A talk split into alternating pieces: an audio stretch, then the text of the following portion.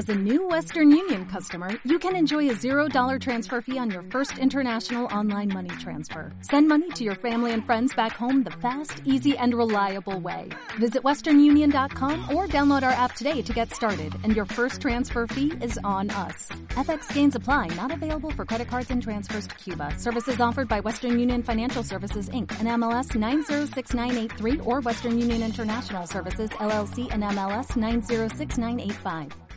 Crónicas Olvidadas, volumen 1. El Gran Ducado de Carameicos. Bienvenidos a Crónicas Olvidadas, un nuevo podcast que queremos hacer eh, sobre OSR y más concretamente queremos centrarlo en un poco en, los gacetins de Vistara, que son unos suplementos de ambientación que, se publicaron en su día y que bueno, aquí en, castellano no, por desgracia no salieron, pero su influencia sobre el D&D básico es tal que creemos que es muy interesante, pues bueno, darlos un poco a conocer. Yo me llamo Carlos, eh, en redes se me conoce como variable. Yo soy Román, eh, se me conoce por las redes como Turbiales. Hola, buenas noches, yo soy Dwayne. Bueno, si no me es como se me conoce por las redes, Dwayne Hicks. Y aquí estamos, a ver si hablamos un poco de, de Vistara. ¿Y qué es Mistara, Javier? Bueno, eh, Vistara, eh, inicialmente conocido solo como el, mundo conocido, es la ambientación por defecto para Dungeons and Dragons eh, Basic. Es una ambientación que nace en el 81 en su forma oficial, aunque es la, la ambientación creada por Tom Mulvey y su buen amigo, creo que era Alstock, algo así se llamaban, que crearon durante el 75, 73, 74, 75, cuando se conocieron en la universidad, y que ya trabajando juntos en, en TCR decidieron rescatar cuando la dirección les dijo que en Greyhawk, la ambientación de Greyhawk, la estándar por aquel entonces, estaba reservada solo para la versión Advanced de Dungeons and Dragons. Así que eh, pidieron permiso para rescatar el mundo que crearon ellos juntos y recibieron la aprobación. Y a partir de la caja Expert se convirtió en la ambientación por defecto para Daños and Dragons y ha sido así durante muchos años. Pues sí, y de, es de lo que vamos a hablar ahora.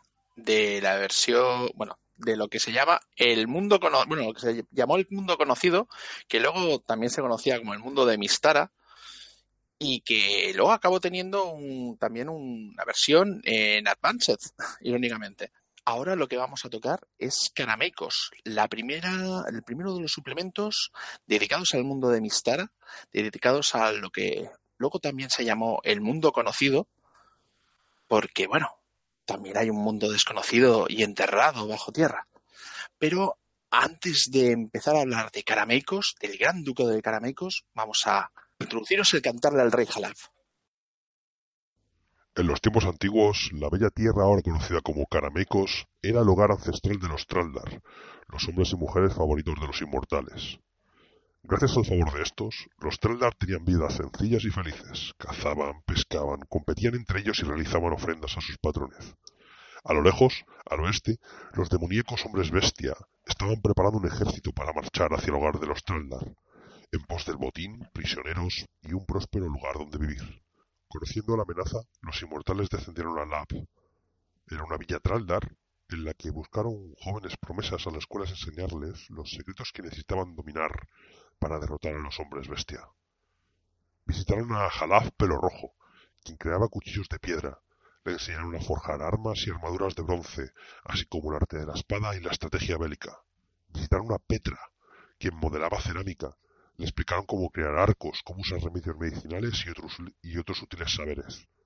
Y visitaron a Zirchev, quien cazaba animales. Le revelaron cómo domesticar y cabalgar desde caballos, cómo entrenar perros para el combate, cómo andar tan sigilosamente como un gato, nadar como un pez o ver como un águila. Jalaf, Petra y Zirchev le explicaron a los habitantes de Lab cuáles eran las intenciones de los hombres bestia. El rey se burló de ellos y les intentó expulsar de la villa, pero Jalaf blandió su espada de bronce, entregada por los inmortales, y lo asesinó, para más tarde coronarse él mismo. Durante los años siguientes, el rey Jalaf, la reina Petra y el cazador Zirchev enseñaron sus secretos a las gentes de la Con rapidez tomaron el resto de poblaciones Traldar. Las villas crecieron hasta convertirse en grandes ciudades y Jalaf fue reconocido por su sabiduría y sentido de la justicia. Entonces, los hombres bestia atacaron. La fuerza irresistible de las mareas de hombres bestia chocaba contra las inamovibles armaduras de bronce de los Traldar en una guerra en apariencia interminable. Por fin, el rey Jalaf encontró al rey de los hombres bestia, solitario sobre una colina. Era el doble de alto que él y poseía la cabeza de un lobo. Tenía el cuerpo cubierto de pelo y un enorme hacha de dos manos. Blandiendo la espada de bronce que le habían entregado los inmortales, Jalaf cargó contra la criatura. Aquel duelo final entre hombres y hombres bestia duró desde el amanecer hasta el anochecer. Para entonces, los dos reyes estaban tan cansados que apenas podían blandir sus armas. Y fue esto de lo que murieron. Sin su líder, los hombres bestias se desmoralizaron y la victoria fue de los Traldar. Durante el funeral del rey Halaf, mientras quemaban sus restos, los inmortales volvieron a aparecer, llevándose los espíritus de Halaf, de Petra y de Zirshev. Cuando llegue el momento, dice la leyenda, Halaf volverá y convertirá estas tierras en un poderoso imperio que gobernará el mundo. Tras los hechos acontecidos en el cantar del rey Jalap, los pueblos y las villas de, los Traladar eh, acabaron dispersos y acabaron, pues cada uno yendo por su lado, dando lugar a lo que se conoció como la Edad Oscura, un momento de la historia en la cual, pues bueno, empezaron a aparecer en la zona, atraídos por, por el, tipo de enclave que era, apartado de, de la civilización y alejado de, las, de, los grandes imperios, empezaron a aparecer vampiros, hombres lobo y otras criaturas peligrosas. En este momento, esta edad oscura, como se llamó, eh, las tierras de Traladar, de los, los antiguos Traladar, eh, eh Traldar, perdón, eran muy eran muy jugosas para, para, sus vecinos, ¿no? Tenían por un lado a Darokin y por el otro lado al imperio de Tiatis. ¿no? Fueron estos segundos, los del imperio de Tiatis, los cuales decidieron que para evitar problemas con, con las poblaciones locales y posibles invasiones y demás, pues iban a hacer una conquista preventiva del lugar y decidieron pues, pues tomar, tomar la región ¿no? y anexarla a su imperio, que ya era bastante grande, por cierto. Con el paso del tiempo, eh, pasaron unas décadas y el duque Stefan Karameikos, bueno, que tenía una buena relación con el emperador de Tiatis, pues negoció con él eh, la creación de un estado anexo. Eh, Stefan es un, era un tío que desde el principio siempre tenía claro que quería eh, no quería limitarse a gobernar eh, su región, la región en la que ancestralmente su familia había gobernado, sino que, sino que quería eh, enfocarse más en, desarrollar su propio país y, empezar algo desde cero, llevándolo hacia, hacia la prosperidad. ¿no? Eh, sin duda, un hombre virtuoso terminó por convencer al emperador para que le cediera todos los dominios de lo que habían sido antes los pueblos de Traldar para él, a cambio de, bueno de sus tierras ancestrales, las de su familia, ¿no? Eh, las tierras que tendría él en su ducado normal y corriente. Así es como se formó el ducado de Caramecos, si bien es cierto que este ducado no, se ha civilizado todavía, esto fue hace 30 años, estamos en el año 1000, que es el año eje de la ambientación de Mistara, gran parte del territorio de, Traldar es, está, despoblado, está lleno de bosques, de, lugares salvajes, ¿no? Sigue habiendo estas criaturas peligrosas, Y pues bueno, ha sido dividido el propio ducado, que aunque, aunque se llama ducado y de cara al exterior forma parte del imperio de Tiatis, es verdad que tiene una independencia eh, prácticamente total. Es un reino, por decirlo de un modo propio, aliado a, Tiatis o, de alguna forma dependiente de él en cuanto a ejército y demás. Recordamos, han pasado 30 años. Pero bueno, eh, tiene su propia autonomía. ¿no? Así, pues, Estefan Karameikos eh, dividió, dividió el ducado en, pequeñas baronías. Bueno, mm, se dividió, pero no se dividió sin, sin algo, sin algo de lucha. Teóricamente porque los traladaranos ya vivían en esas tierras y cuando vino el duque Estefan Carameicos no vino, no vino solo. Vino con toda una serie de nobles menores que eh, estaban buscando también su oportunidad para poder tener tierras propias, tierras más fértiles o algo de independencia, al igual que el duque Estefan Carameicos. Así que algunos de, esos traladaranos mm, se encontraron que de repente mm, alguien decía que tenía títulos de propiedad sobre las tierras en los que ellos siempre habían estado, en los cuales mm, no tenían ningún tipo de, papel que les dijera esta tierra te pertenece. Eh, así que esto ha dado eh, lugar a bastantes injusticias con respecto a, un choque de culturas. Eh, yo creo que es importante resaltar que una de las características principales de Mistara, en su creación, en su génesis, era que todas las sociedades que aquí podemos encontrar, de alguna forma, fueran un espejo de la historia de nuestro, de nuestro propio mundo. Y yo creo que, que es un poco, o nos vamos a encontrar un patrón que a lo largo de la historia de la humanidad se ha repetido varias veces, como podría ser la, la invasión romana de Gran Bretaña, del Reino Unido, o eh, el conflicto que hubo entre sajones y normandos, que yo creo que es el que mejor ejemplifica eh, cuál es la situación ante la llegada de los tahitianos a las tierras de los traladaranos. Sí. Eh, aunque culturalmente a mí me recuerdan un poco más a la gente de los Balcanes. Son, es culturalmente eh, los traladaranos nos recuerdan mucho a los rumanos, de hecho. Sí, sí, totalmente de acuerdo. Creo que los, nombres incluso que, intentan darles y demás nos, recuerdan un poco a esto. De la misma forma que el propio nombre de la capital, de Specularum, de alguna forma ya nos indica que eh, el imperio tahitiano está un poco moldeado a, imagen y semejanza del imperio romano.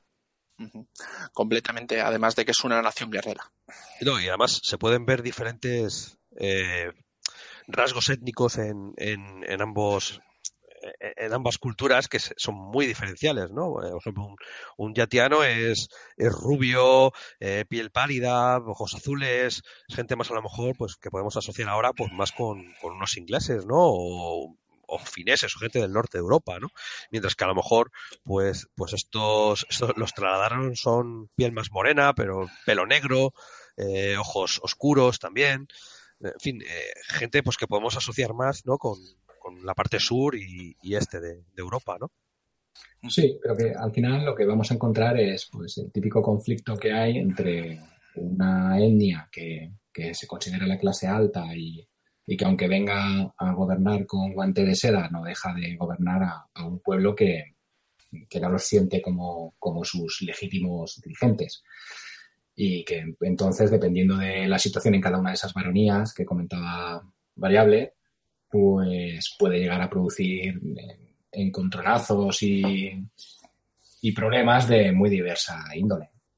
Como por ejemplo, cultural, culturalmente no se parecen absolutamente en nada. Eh, de hecho, la, la cultura tradarana es una cultura muy supersticiosa, lo cual es un poco irónico, tratándose de un, tratándose de un mundo en el cual existe la magia, porque claro, ya se sabe, las supersticiones en un mundo de un llanero normalmente suelen ser supersticiones que tienen una cierta base, pero eh, culturalmente eh, se tratan a sí mismos entre sí como si fueran una panda de paganos. Efectivamente, eh, está eh, gobernado en base a, a baronías y a pequeños nobles que controlan grandes porciones de, tierra. Y vamos a, recorrer ahora un poco los, los, principales enclaves. Y podríamos empezar por otro lugar que no fuera la, propia, capital, la propia capital, ¿no? Sí, la capital de Specularum que con ese nombre tan, tan así como de especulación, en realidad no es especula no, no, no, viene de eso, sino que viene de espejo, porque está, eh, es un puerto de mar, es un puerto de mar y el mar en, ese, en, esa, en zona es como si fuera un espejo. Era una ciudad ya bastante grande, eh, gobernada por la, por la familia Marlenev. Eh, en este caso, mm, es una era una familia noble, trasladarana, eh, que lo aceptó a regañadientes y de hecho lideró una, una revuelta. La primera, bueno, el primer intento de, restablecer su independencia no le salió muy bien. El segundo, que ya fue con un intento de asesinato, mm, desde luego no tuvo ningún éxito. Y después de eso, lo que es la influencia de los clanes traladaranos ha quedado muy, muy mermada, aunque siguen habiendo algunas familias que controlan algunas facetas de la, de la sociedad dentro de, de ahora la ahora llamada ciudad especular, que antiguamente era Marilene, y actualmente Specularum es una, podríamos decir que es una metrópolis, porque tenía 50.000 habitantes cuando llegó el duque y ahora es bastante más grande. Han pasado 30 años y prácticamente es el centro de negocios, diplomacia, más que nada porque hay embajadores del resto de los reinos de, eh, de Mistara. Y aparte de eso, está lleno de, mercaderes que mm, financian en gran parte eh, el reino del duque. No podríamos dejar esta sección sin hablar al menos o dar unas pinceladas de algunos otros lugares igualmente importantes. Por ejemplo, tendríamos Kelvin, que sería una ciudad que toma el nombre de, su gobernante. Bueno, el actual gobernante sería el hijo es una ciudad de, tamaño considerable, con unas, grandes murallas. Es un ejemplo de una baronía donde la integración entre tayatanos y tlaladaranos ha sido relativamente pacífica.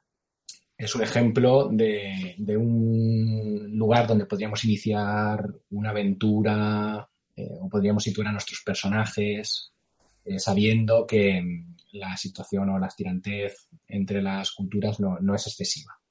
Tendríamos también como contraste Threshold. Threshold es eh, una ciudad no tan, no tan importante en tamaño, pero eh, es muy importante porque mm, su primera aparición es en la, en la caja, la mítica caja roja de Dungeons and Dragons, la, de las pocas de este material que hemos visto en nuestro idioma y por eso tiene una relevancia muy importante. Y todos aquellos que hemos jugado la, partida de solo jugador, que ahí se contenía, reconoceremos el, lugar porque es donde, donde, empieza, donde empieza nuestro aventurero. Además, tiene la, peculiaridad de que está gobernada por el sumo gobernante, patriarca de la iglesia de Carameicos, de la que hablaremos luego un poco más adelante, cuando hablemos, cuando Em, enfilemos el tema de la religión. Y también es un sitio importante porque es el lugar donde conocemos a Lina, eh, una clérigo muy famosa también a raíz de esa primera aventura de la mítica caja roja que veríamos luego en otros productos de Dungeons and Dragons y de un enemigo que también nos seguiría en otros productos llamado Bargel el Infame. Y por último, tendríamos eh, Fuerte Perdición. Es, en contraste con los otros lugares, un sitio eh, tenebroso, gobernado por Ludwig von Hendrix, el sobrino, si no me equivoco, del duque de Carameicos, y que mm, a nivel de personalidad sería un reflejo de mm, otros personajes literarios como podría ser mm, eh, Manfred, y su relación con el rey Arturo o eh, la del príncipe Juan el Loco y su relación con Ricardo Corazón de León. Es un personaje eh, que gobierna con mano de hierro, opresivo, eh, loco, es un, malo por, por, antonomasia. ¿no? Bueno, obviamente en, en Canameicos, en el Ducado, existen muchos otros emplazamientos. No nos vamos a quedar sin lugares donde posicionar nuestras aventuras o, o para poder elegirlos como origen para nuestros, nuestros personajes. Y por supuesto también existen asentamientos eh, de otras razas como los gnomos, los enanos y los elfos, que también hablaremos de ellos un poco más adelante. En cualquier caso, esta estructura eh, política obviamente está sustentada por unos estratos sociales y, por la misma relación que hemos venido hablando ya entre los tahitianos y los, y los. ¿no? Y no hay estructura política ni, social que no tenga una contrapartida menos oficiosa, ¿verdad, Román? Sí, porque no solamente vamos a jugar, bueno, o nos vamos a enfrentar, porque no tienes por qué necesariamente jugar esto. No nos vamos, no vamos a jugar solamente con todo lo visible, los caballeros y aventureros que normalmente solemos llevar en D&D, sino que también tenemos eh, los games de ladrones. Que los games de ladrones están explicados, tampoco son enormidad. Hay principalmente cuatro, bueno, tres, perdón, hay tres, eh, que van de, desde el clasificados por el grado de libertad que más o menos te dejan. Está el reino de los ladrones, por ejemplo, que tiene incluso estratificado el tipo de... Se te deja más o menos trabajar por libre, pero exigen un 15% de todo lo que ganas. Eh, tenemos la sociedad velada, que la sociedad velada es una sociedad bastante... Es, un gremio de ladrones con base en especular, que eh, además hacen muchas actividades políticas porque tiene gente por, encima que tiene ciertos intereses dentro de lo que sería la sociedad trasladarana. Y luego tendríamos el anillo de hierro, que sería el, el típico gremio de ladrones antagonista. Ese que no te deja libertad ninguna, que son crueles, malvados, prácticamente son carne de máster con respecto a, los semi-humanos, ¿no? Eh, los elfos, los gnomos y los enanos que hay en, que hay en Carameicos. Eh, los elfos, la mayoría de ellos, suelen ser de la tribu Kalari, eh, que es una tribu alegre y trabajadora, la típico, ¿no? Los hábiles en, en, el manejo de botes, en los ríos, montando, guiando caballos, y, bueno, son, son muy buenos cazadores, ¿no? Son de estos elfos con el pelo rubio y claro, ojos azules, son los típicos elfos estereotipados, ¿no? Por decirlo de algún modo. Suelen ser neutrales eh, hacia los seres humanos, en general, hacia, hacia casi todos, y por lo general suelen ser aceptados dentro de la sociedad de Caramecos. De hecho, el propio duque tiene una unidad de guardia que es enteramente compuesta por elfos Calari, que son de sus principales defensores, ¿no? De élite. Y además, al este del ducado, en el bosque de Dinrak, están los elfos Vialia, que son elfos que dominan la magia, ¿no? Son como, como más magos, ¿no? Más druídicos, ¿no? Con respecto a los gnomos, tienen una comunidad que es bastante grande, que es supongo en, en, en castellano será Forja, Forja, Alta o Alta Forja, que bueno, que se, se encuentra en las montañas y es una ciudad considerable. También tienen muy buena disposición hacia el duque, ya que ya que bueno, no, han visto los abusos que se han producido, ¿no? En, algunos lugares, ¿no? Como en Fuerte Perdición, ¿no? hacia los Teladara. Y bueno, por lo general viven, viven su vida tranquilamente, sin tener preferencia hacia ninguna de las dos etnias humanas, ¿no? Los enanos, por el contrario, si bien no tienen un lugar donde suelan vivir, suelen vivir más bien con, o, bien viven con los gnomos, o bien viven con los humanos, de, se mezclan con ellos, ¿no? Eh, prefieren sin duda la compañía de los teatianos. Tienen una forma de ser que está mucho más cercana a ellos, ¿no? No son tan supersticiosos, por ejemplo, como los tradanos y, demás. Luego tenemos, por último, los, los Gin, o Halflings, ¿no? Los medianos, son, son inmigrantes de los cinco condados, ¿vale? Que, bueno, eh, se han, visto atraídos por, por el comercio que hay en Caramencos, ¿no? que, está, en, eh, en auge, y hay un montón de ellos, en tanto Especularon, en Kelvin y en algunas comunidades más pequeñas que, que por ahí. Tienen bueno, tienen sus, sus, propias tabernas, ¿no? Es un poco, se montan sus pequeños miniguetos, ¿no? Dentro de las ciudades y por lo general suelen preferir, a diferencia de los enanos, más a los tradanos que consideran que son un poco más expresivos, más, más alegres, más amantes de la vida, ¿no? De más, más naturales que los tietianos, ¿no? Que son más fríos, más serios, ¿no? Claro, es que al final no tenemos que olvidar que por encima de todo estamos entre una ambientación diseñada para, para ser utilizada con Dungeons and Dragons. Y eso quiere decir que tenemos que tener la posibilidad de poder jugar con todos los estereotipos y con, y con las clases y personajes que nos brinda el juego. Eso implica, entre otras cosas, que tenemos que poder llevar clérigos. Y por tanto, la religión también está presente en esta ambientación, ¿verdad, Román? Pues sí, tenemos toda una serie de religiones que evidentemente cuenta con las limitaciones que, tendríamos en Dueños and Dragons básico. Recordemos que en Dueños and Dragons básico no tenemos deidades como tales y solamente tenemos una clase que es casi inmutable de lanzador de conjuros divinos, que es el clérigo. Entonces, para jugar con esta limitación, eh, lo que tenemos eh, son unas iglesias que no están dedicadas a una deidad en concreto, sino que son más iglesias culturales, podríamos decirlo. Tendríamos la iglesia de Carameicos, que a pesar del, a pesar del nombre no rinden culto al, a lo que sería eh, la población de Carameicos, ni del país de Carameicos, sino que serían algo así como la ortodoxia que viene de fuera. Una ortodoxia que viene de Tiatis, y que a nivel de iglesia nos recuerda un poco a lo que sería la iglesia católica. Es una iglesia muy centrada en las virtudes, en rechazar el pecado, en buscar actos de contrición, de contrición o de limpiar el propio pecado, la culpa y este tipo de cosas. Y que sería la, la iglesia mayoritaria de lo que sería la nobleza. Luego tendríamos la iglesia de Traladara, que sería la iglesia propiamente dicha de los nativos, que se centra más en ser una buena persona. Ser una buena persona, en el hecho de que cada uno es mm, responsable de sus, propias, de motivaciones.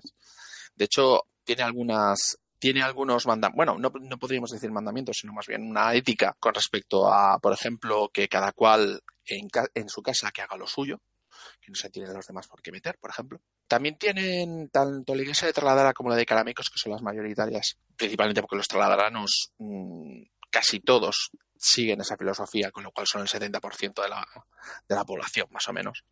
Tienen una, un punto de fricción que son con las costumbres traladaranas, con ciertas costumbres ancestrales con respecto a la adivinación, hecha de cartas, eh, rituales eh, supersticiosos que se consideran paganos por, eh, desde un punto de vista de caramecos. Y luego tendríamos eh, el culto a Jalab, que sería un culto muy pequeñito, que piensan en el retorno del rey Jalab. Esa historia que hemos tenido al principio de este podcast y que algunos incluso piensan de que el propio Estefan Caramecos quizás podría ser podría ser una reencarnación del propio Rejala. Pero, ya como, como, como hemos dicho, es algo que no mucha gente cree. Y luego tendríamos la Orden del Grifo. La Orden del Grifo es un poquito especial porque no es, un, es una iglesia solamente hecha para, para clérigos, sino que también es algo compartido con eh, también pueden ser guerreros los miembros. Es una orden militar, es una orden que, seamos francos, es mucho más PJ. y que nos recuerdan ya ciertas cositas de Advanced como por ejemplo los paladines. Más que nada por el tema de ayudar a los, ayudar a los indefensos, el hecho de que tienen que pagar un diezmo eh, para, ser, para ser un miembro y que realmente casi tal en lo que sería una orden religiosa y una militar. Sí, pero bueno, realmente la, la Orden del Grifo está escrita a la iglesia de Carameicos, ¿no? Sí. En ese, en ese sentido, las, las religiones de, del mundo de Mistara están, están todas ellas unidas a, al concepto de los inmortales, ¿no? Que es algo, algo muy particular, ¿no? Cada, cada religión tiene un, culto hacia ciertos inmortales, ¿no? Por ejemplo, la, iglesia de Jalaf entiende que los tres inmortales son los que hemos visto en, en la, los tres héroes, ¿no? De, del cantar del rey Jalaf, ¿no? Sí, pero además hay que tener en cuenta de que en el mundo de, de ID, por lo menos en el de, de básico, lo que son la, los inmortales son unos, un concepto que va un poquito más allá del tema de divinidad, de hecho es un poquito menos y un poquito más. Es algo a lo cual prácticamente casi todo el mundo puede aspirar. Pero en este gacetir vamos a dejarlo en que los, en que los inmortales son los dioses. Yo creo que es importante, eso es un poco el concepto de lo que podría ser la, la mitología griega, ¿no? Son, son dioses, algo así, son personajes con grandes poderes, pero mucho más locales, hay muchísimos más, son mucho más locales, más relacionados con una determinada ciudad o un determinado pueblo. Uh -huh. Son en principio gente mortal que ha acabado alcanzando ese estatus de divinidad, pero que de alguna forma se queda como protector o representante de un pueblo o de una determinada zona. ¿no?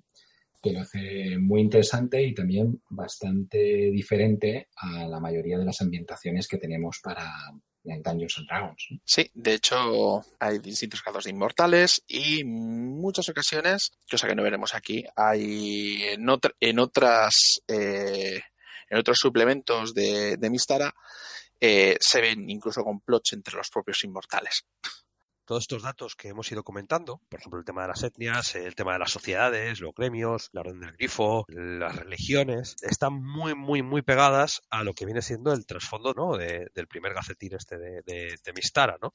Eh, en el cual, pues bueno, en todo momento siempre va enfocado a que el personaje se cree un trasfondo, hasta el punto de presentar reglas para habilidades, presentar diferentes tipos de trasfondos, generaciones aleatorias, étnicas, incluso de la posición social, de la posición económica.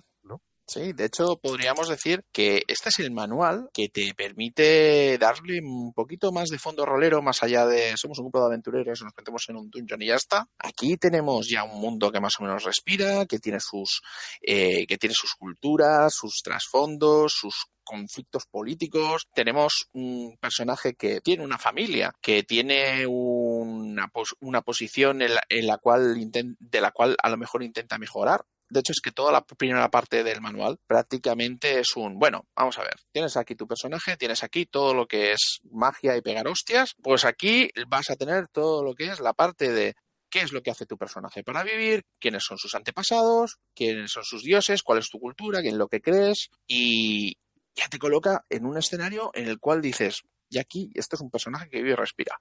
Totalmente de acuerdo. Además, es que es una de las cosas que yo resaltaría del, del y es eh, esa inclusión de reglas, ¿no? que en principio cuando empiezas a leerlo, cuando lo ves, pues, pues piensas que va, a ser, que va a ser la típica obra en la que te describen eh, la ambientación sin más y lo primero que te encuentras pues es una buena dosis de, reglas que aplicar a tu personaje. Y además reglas que, bueno, yo no sé qué opináis vosotros, pero en, mi caso, con, con, el tema de las habilidades y demás, eh, reglas que me recuerdan a cosas que, que, están presentes en las ediciones más modernas de Daños and Dragons. Sí, es esas cosas irónicas que había, durante mucho tiempo la gente decía, sí, es que este, es que Dungeons básico es, es como así como muy simple, pero mm, la verdad es que si lo jugabas con lo que tenías que jugarlo y Caramecos en una de esas cosas con las cuales tenías que jugarlo, no lo era tanto. De hecho, tenía algún, tenía un fondo de profundidad que para sí querrían alguno, algunos suplementos de Advanced. ¿eh? Es que el, el, suplemento como tal, el gacetir como tal, va mucho más allá de todo eso. O sea, el gacetir como tal en todo momento te va explicando de cómo evoluciona un personaje, no solo cómo lo creas, no solo cuál va a ser tu posición inicial, qué porcentaje tienes de ser un Tatiano o ser un trasladar, te va a decir diferentes cosas, ¿no? Eh, pero no solo eso, sino que encima te va a ir diciendo, bueno, eh, ¿en qué puede tu personaje afectar al mundo? ¿Cómo puede cambiar el rango? ¿Cómo puede obtener títulos nobiliarios? ¿Qué necesita? ¿Qué leyes van a ser las que tenga que cumplir en esta ciudad? Es decir, te define un mundo entero no solo para el personaje, sino también para el máster, para que realmente una campaña aquí tenga una verosimilitud clara y directa. Exacto, le, le, da, le da algo muy importante a los jugadores, objetivos. Y o sea, de... 70 páginas, ¿eh? Sí, sí, es un suplemento muy cortito. Bueno, a ver, 70 páginas, pero a, a triple columna. Sí, es denso, es denso. de hecho, nos hemos dejado muchas cosas en el tintero. Viene hasta el sistema de enjuiciamientos. Sí. o sea, de la que te puede caer si haces según qué tipo de trastadas. Cuando tu personaje avance lo suficiente, te viene incluso explicado eh, qué tipo, a qué tipo de fortalezas o de dominios puedes aspirar dentro de Caramecos. Y, y, de hecho, es que, bueno, eh, que lo hemos ido dejando para, para el final porque, porque es algo también muy interesante. Eh, no solo te cuenta todo eso, sino que además te da dos versiones de, de la historia de la región, ¿verdad? Te da la, la, historia que más o menos todo el mundo conoce, la que van a conocer los jugadores, y te da una información, eh, en principio solo para el director de juego, para que también pueda utilizarla y divanarla en sus historias y darla a conocer a sus jugadores poco a poco, ¿verdad? Eh, exacto, o sea, la historia que del Rey Harap es historia popular, es historia que los traladaranos piensan que es la auténtica, porque es la que se han contado desde tiempo inmemorial, pero ya se sabe lo que pasa con la historia oral. No siempre te puedes fiar. Y además, esto es una tónica común que vamos a encontrar a lo largo de todos los gacetirs. En todos los gacetirs siempre hay una historia que es la que todo el mundo conoce y luego hay una historia secreta del mundo. Bueno, más que secreta, olvidada. Porque esos hombres bestia de, de la historia del rey Harap quizás no todos los hombres bestia de la historia del Rey Harap eran los mismos hombres bestia. Quizás había un poquito de envidia, quizás había un poquito de rencor y quizás se confundieron un poco los nombres, ¿verdad, Carlos? Sí, bueno, eh, las guerras en principio fueron unas guerras con, contra Knolls, pero también es cierto que había hombres, hombres chacal en las montañas, que fueron los que utilizaron a los Traldar de escudos, básicamente. Y también fundaron su civilización. Realmente el influjo de, de los inmortales sobre los Traldar, esta historia oculta nos cuenta que no existió que lo que pasó es que estaban estos hombres chacales que los utilizaron de carne de cañón eh, y, y, les enseñaron a defenderse para luego esclavizarlo. Porque... Bueno, bueno no, nos, bueno, no nos pasemos. Más bien los tenían colonizados y luego se fueron porque dijeron, ostras, si nos quedamos aquí a, nos, a lo mejor nos matan.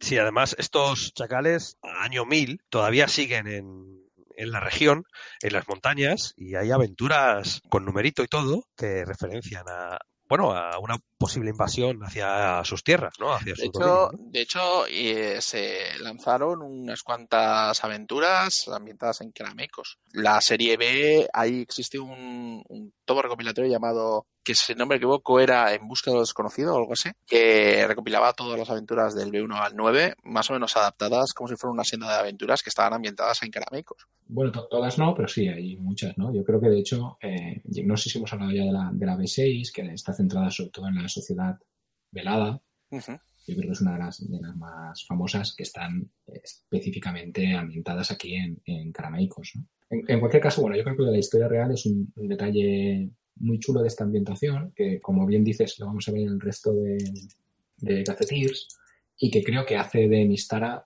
pues algo especial y, y, a tener en cuenta que a mí personalmente me hubiera gustado encontrarme en otras ambientaciones también, ¿no? Sí, a mí, francamente, en algunas ambientaciones, como por ejemplo Reyes Olvidados, me da un poquito de rabia que todo el mundo se sepa toda la historia al hilo de lo que comentabais, ¿no? De, de, la sociedad velada. Ahí, según el propio suplemento, el propio suplemento es, eh, tiene al final un apartado en el cual te da un montón de ideas de aventuras. De hecho, durante el, todo el suplemento incluso se te hace en una página una idea de una aventura política. Eh, hay mucho juego político en este sentido. Sí, la verdad es que está bastante bien, porque además es un ejemplo, además, muy maduro. O sea, yo me imagino a un chaval de 12 años de la época cogiéndose esa aventura y diciendo, ostras, esto me parece un poco aburrido, pero lo pillas ahora con la edad que tenemos nosotros y dices, ostras, esto es apasionante, qué, qué puñaladas políticas que por aquí. Sí. Yo creo que ahí bueno. en, la, en la clave, ¿eh? yo creo que lo que estabas comentando, Román, sí. el material de Dungeons and Dragons fue escrito por gente de, de la edad que tenemos ahora nosotros y que creo que solo llegas a apreciar de verdad eh, cuando tienes esa misma edad, por, porque no sé, bueno, pues la gente vamos cambiando de gustos, ¿no? Según evolucionamos y leemos más o tenemos acceso a, otras fuentes de información. Y creo que eso pasa un poco con, con Mistara, ¿no? Que toda esta información, todo ese trasfondo, todas las herramientas que te dan, pueden ser muy, muy densas o apabullentes a lo mejor, para, o, o a lo mejor piensas que no te ayudan en, en demasía cuando eres más joven y vas a lo que es la fantasía eh, pura y dora, pero que ahora te dan ese, ese poquito más, ¿no? Que ayuda a mantener tus partidas frescas. Es lo que digo, no solo eso, es que tú te coges el manual y las últimas dos o tres páginas son directamente aventuras básicas y te dan nueve aventuras diferentes que puedes realizar con el Basic, con la caja roja. Aventuras Expert y te dan diez aventuras. Aventuras Companion, te dan dos. Aventuras Master, te cuentan un poco cuál debería ser el tono de tus aventuras en Master, en la caja Master. Y luego te dice aventuras impresas. Y te dice, a día de hoy hay cuatro aventuras hechas en que tienen importancia en Caramecos, que son la B6, la Sociedad Velada, la B10, Night Dark's Terror, el terror de la noche, el terror oscuro de la noche, la X10, Black Arrow Red Ciel, flecha negra, escudo rojo, la X12, Scardas Mirror, el espejo de Scardas. Esas cuatro aventuras tienen una, importancia vital para este suplemento.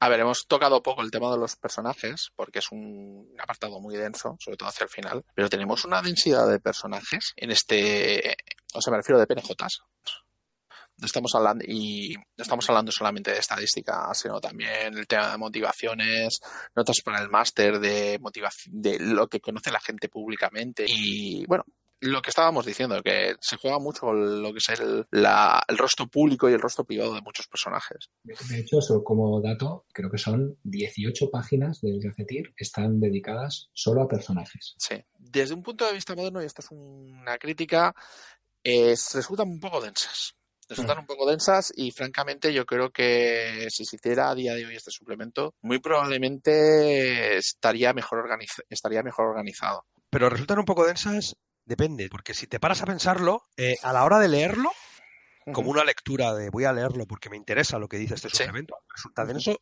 desde luego, o sea, de todas, todas.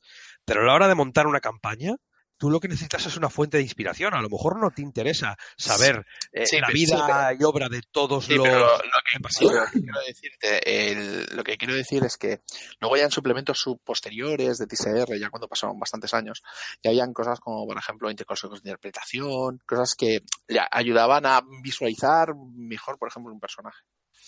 Yo es que creo, eh, no sé si estaréis de acuerdo conmigo en esto, que estos gazetteers, eh, para llevarlos a la, a la mesa, hay que, hay que abordarlos como si fuera, como estuvimos hablando de la, de la típica cebolla, en la que tú eliges primero una capa inicial, pues por, por eso tenemos varios emplazamientos, empezamos con, con unas aventuras muy locales, eh, aprendemos un poco los personajes principales de esa, de esa, de esa localidad, y luego ya vamos a, a- ampliando un poco el espectro, ¿no? y añadiendo el resto de personajes. Yo creo que es un poco...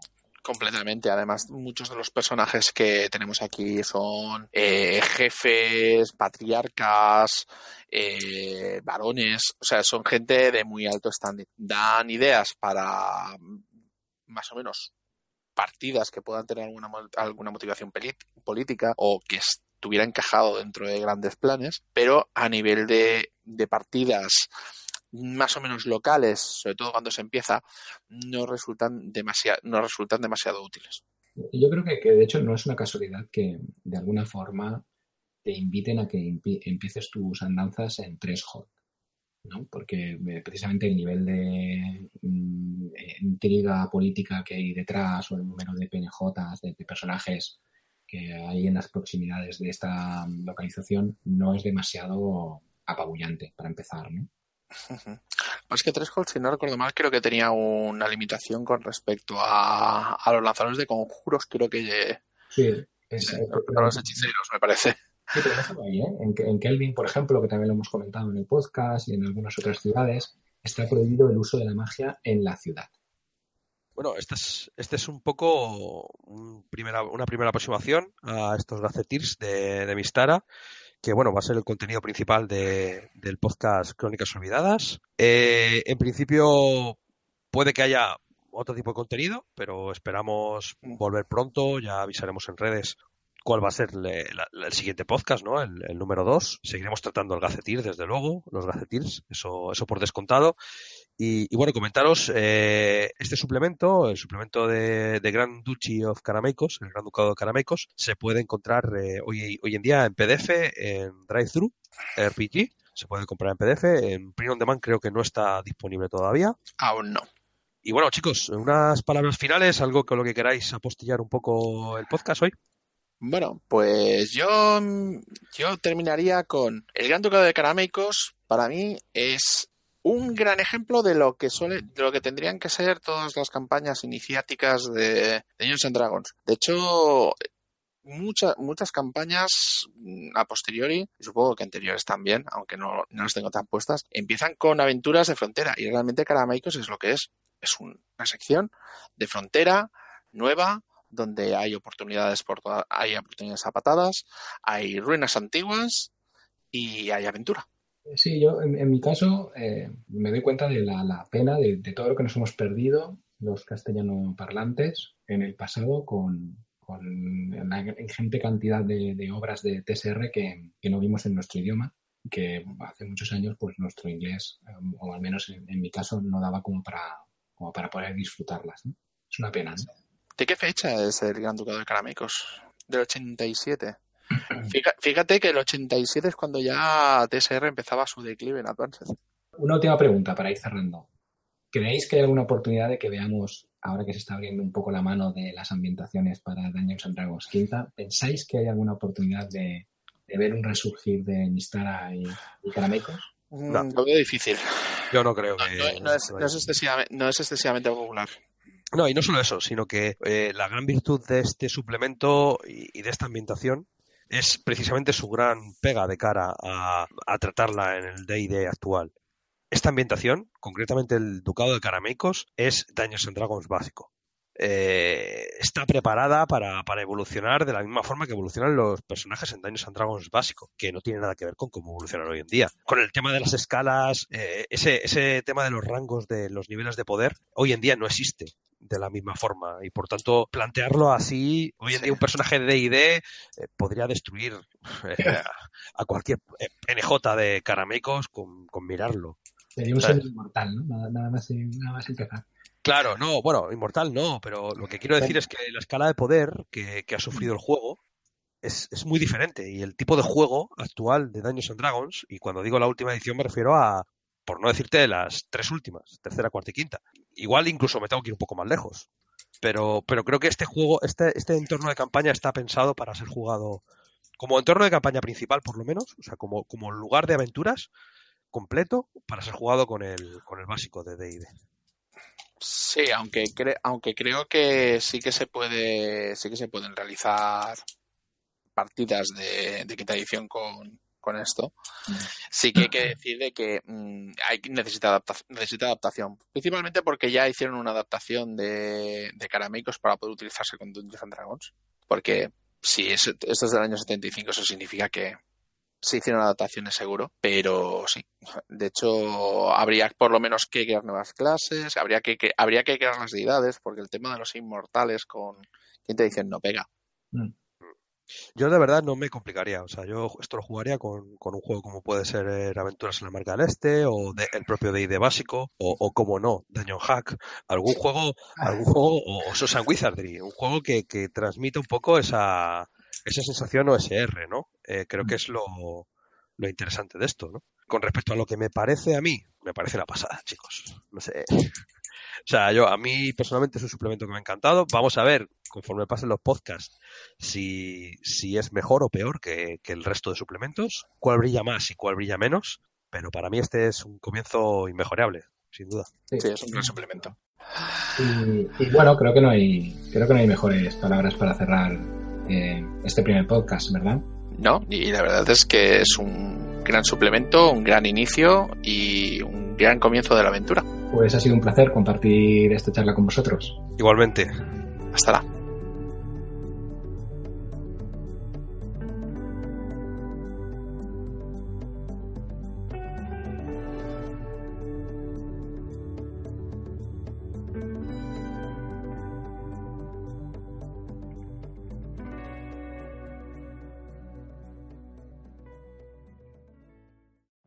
Every day, we rise, challenging ourselves to work for what we believe in.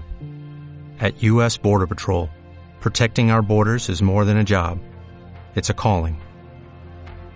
Agents answer the call, working together to keep our country and communities safe. If you are ready for a new mission, join U.S. Border Patrol and go beyond. Learn more at cbp.gov/careers.